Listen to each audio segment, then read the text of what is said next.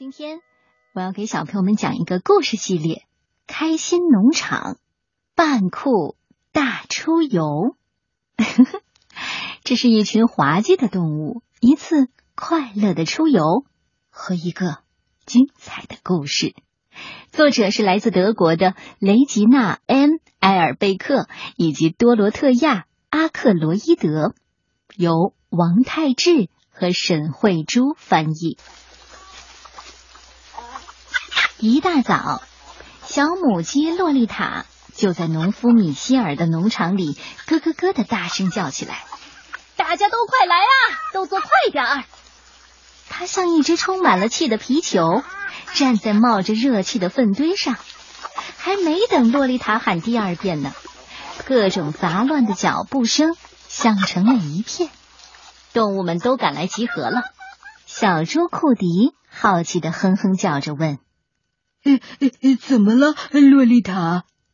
洛丽塔向大家郑重的宣告：“今天我没有兴趣站在粪堆上唱歌了。我今天最想做的就是进城去看一看。”胖胖的母牛艾莎一边啃着青草，一边打着嗝说道：“嗯嗯嗯，进城，嗯，我们可从来没有去过。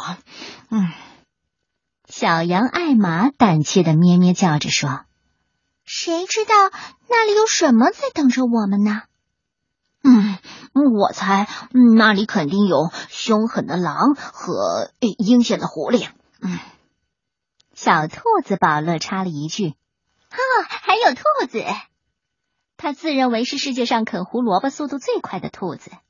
城里到处都是兔子，我想到那里去获得兔子亲吻比赛世界冠军，吻二十只兔子只需要五分钟。哦，不不不，只需要五秒钟。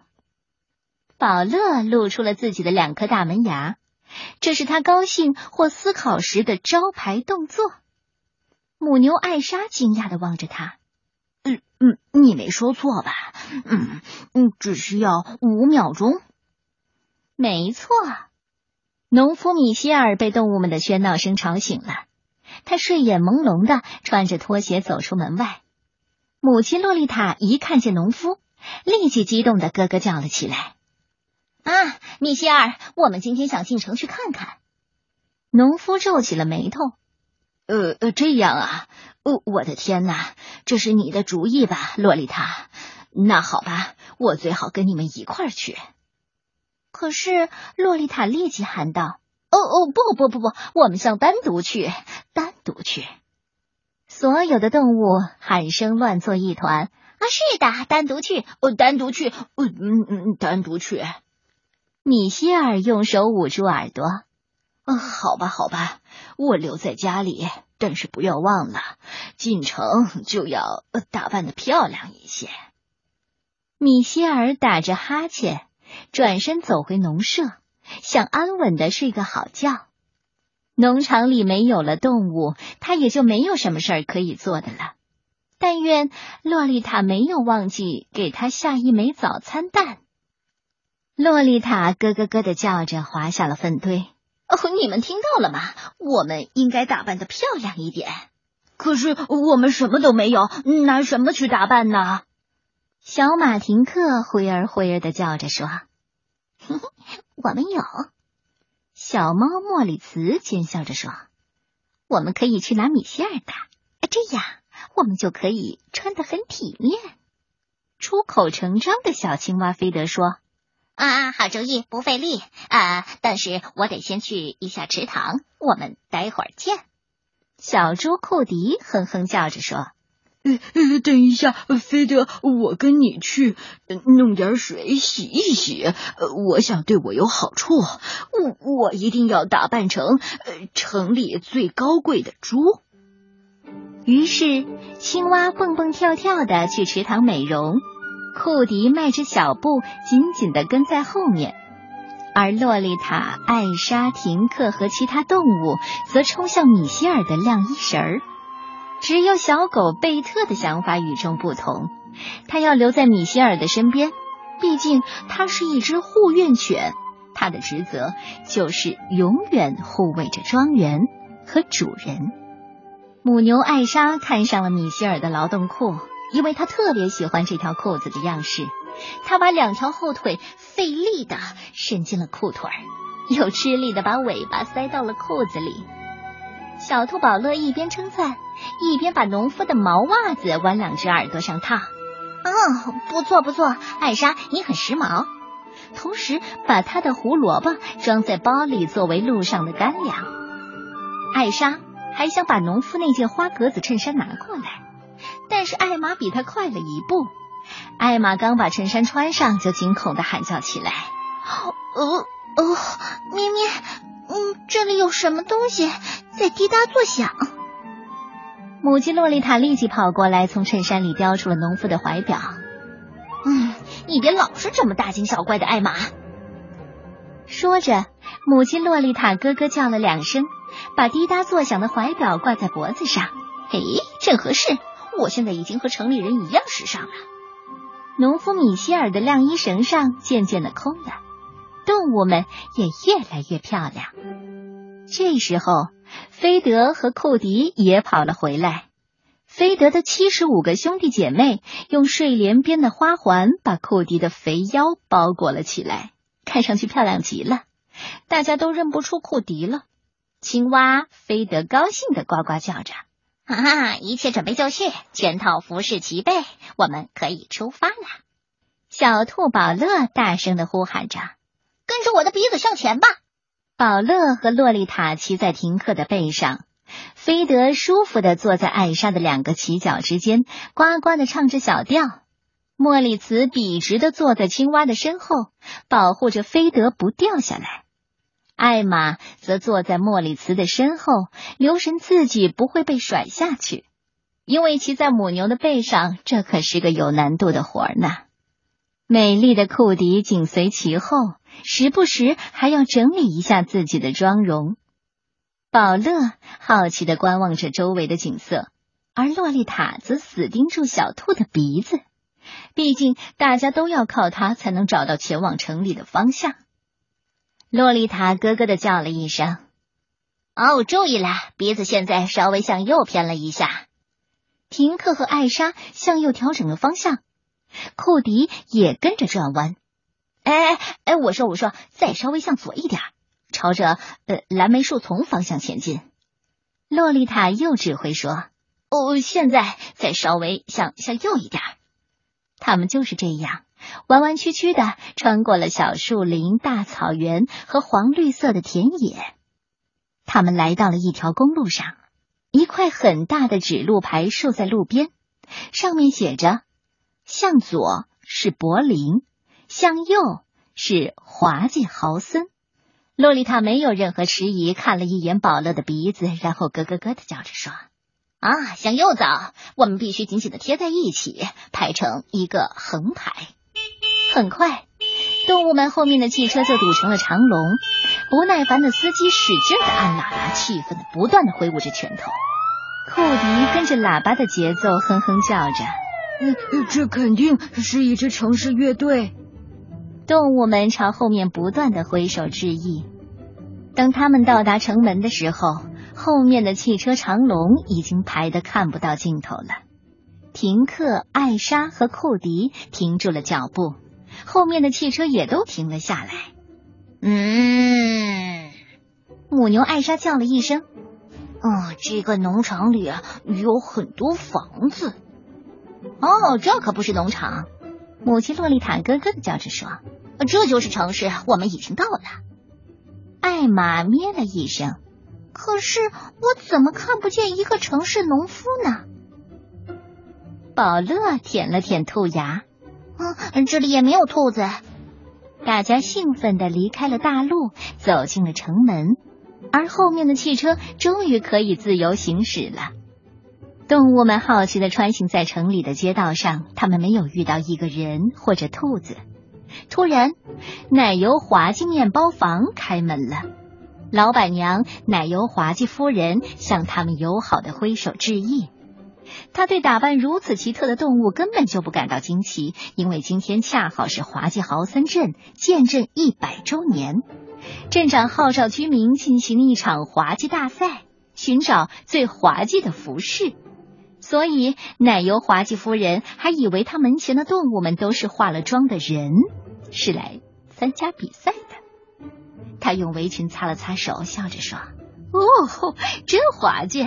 这服饰比赛已经开始了吗？瞧 瞧，你们穿的服装可真棒！我还没有穿上我的滑稽服装呢。看来我得抓紧时间了。动物们奇怪的相互看着，什么服装呀？呃，我们只是想到城里来看看而已。可是奶油滑稽夫人只听到了嗯嗯和咯咯的叫声。她惊奇的说：“哦，我的上帝！你们不仅化妆化的像动物，而且相互间说话也像动物，可真是滑稽，滑稽极了。”奶油滑稽夫人不知道动物们能够听懂他的话，可是他却听不懂动物们在说什么，因为只有多年和动物打交道的农夫米歇尔才能够听得懂兽语。奶油滑稽夫人喊了一声。哦，你们稍等一下，然后进了面包房。等他再出来的时候，手中已经端了一个托盘，上面放着巧克力之吻小蛋糕。这是我为庆典活动准备的一点小意思，请用吧。他一边说，一边亲手把蛋糕塞进动物们的嘴里。菲德兴奋地说。啊，味道妙来，味道好！您真是个好大嫂。库迪吧嗒着嘴，哼哼道：“嗯嗯嗯，真是又香又甜。嗯嗯，你们先走吧，我我马上就来。”小猪库迪悄悄的跟在奶油滑稽夫人身后进入店中，里面很快就传出了惊叫声。接着，奶油滑稽夫人把库迪推了出来。我说：“吃一块巧克力之吻就可以了。”可是要在三十块蛋糕里打滚儿，那就太过分了！你这个蠢猪！哦，奶油滑稽夫人生气了。小兔宝乐的鼻子指向了几栋房子后面的奶酪店。